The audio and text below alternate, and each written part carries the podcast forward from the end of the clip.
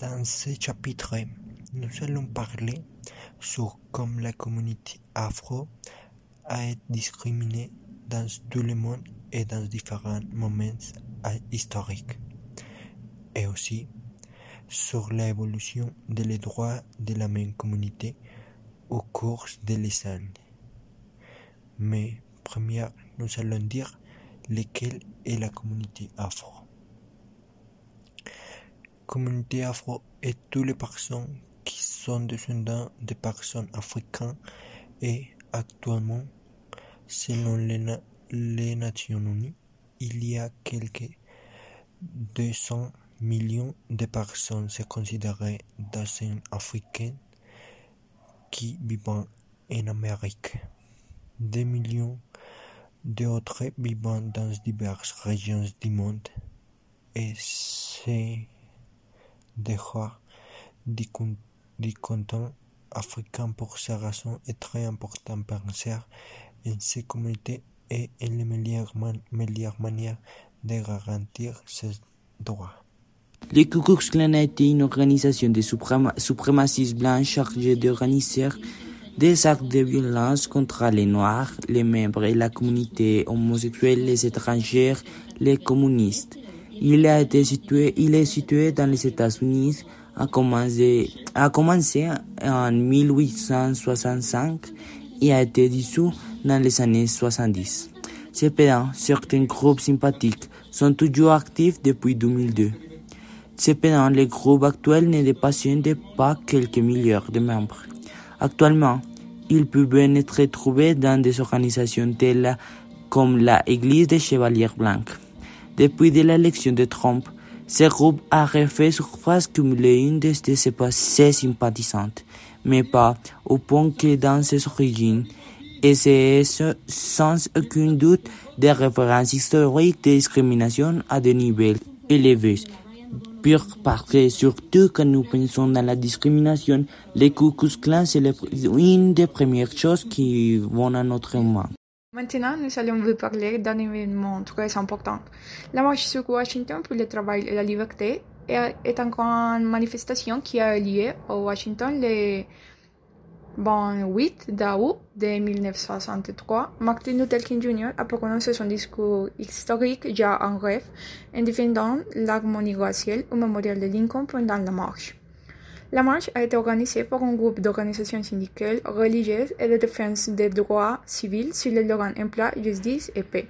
Environ la majorité des manifestants étaient afro-américains et jusqu'alors, dans le moment, les afro-américains se voyaient, se de nombreux droits et libertés civiles. Ils n'étaient pas autorisés à voter dans tous les États, se voyant refuser l'entrée dans certains locaux ou l'accès à certains emplois, les enfants ne pouvaient pas fréquenter certaines écoles de blancs. Ils étaient, ils étaient victimes de crimes de police sans conséquence et étaient toujours poursuivis, poursuivis pour les Ku Tout cela a été traité par Martin Luther King, qui a déclaré qu'il était un des monteurs de la vague sombre et désolé de la ségrégation à sentir ensoleillé de la justice raciale. Le discours a été incarné, incardiné pardon, à l'occasion de l'anniversaire même du septembre de la proclamation d'émancipation pour laquelle le président Lincoln a mis fini à l'esclavage des États confédérés d'Amérique. Bien qu'un cycle se soit écoulé, écoulé depuis lors et qu'il a été affirmé dans la déclaration d'indépendance que tous les étaient égaux. Les Afro-Américains étaient inférieurs dans la reconnaissance des droits et n'étaient donc pas encore libres. Le match a contribué à l'adoption de la loi sur les droits civils et de la loi sur les droits de vote. Le racisme des Afro est un événement qui existe toujours et il a des cas connus comme George Floyd, ou aussi dans la Colombie avec des milliers de jeunes noirs qui meurent dans des régions comme les Chocó par exemple.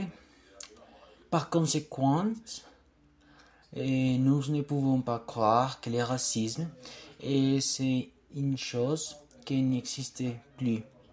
Nous devons le comprendre, l'accepter et de le changer. Et ce n'est pas seulement un problème loin non seulement aux États-Unis, car comme nous l'avons dit avant notre pays, ils tuent également des afro et continueront de le faire si nous n'échangerions rien.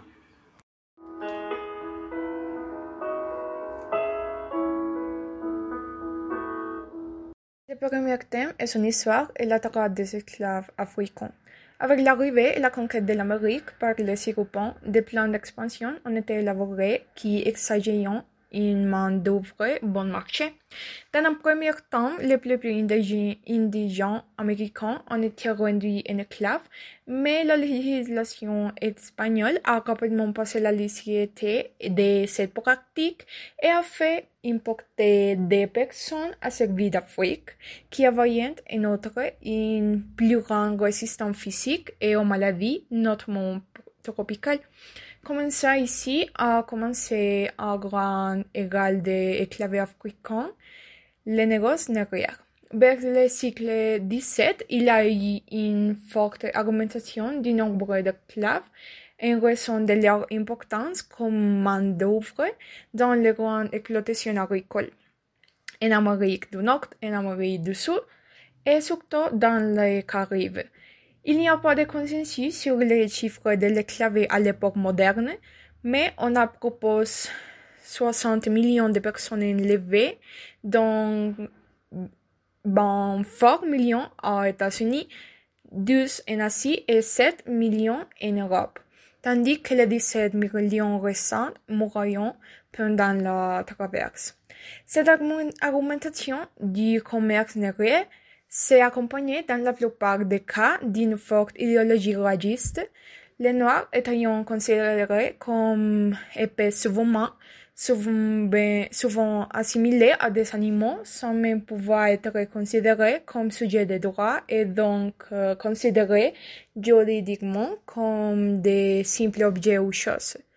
Bien que les devait d'abord porter sur la question de savoir si les individus noirs avaient une âme humaine, puisque dans l'affirmatif, cette activité sera considérée comme illégale par l'Église, ce qui a conduit à un mouvement fort pour affirmer que les personnes de race noire n'ont pas d'âme dans l'époque.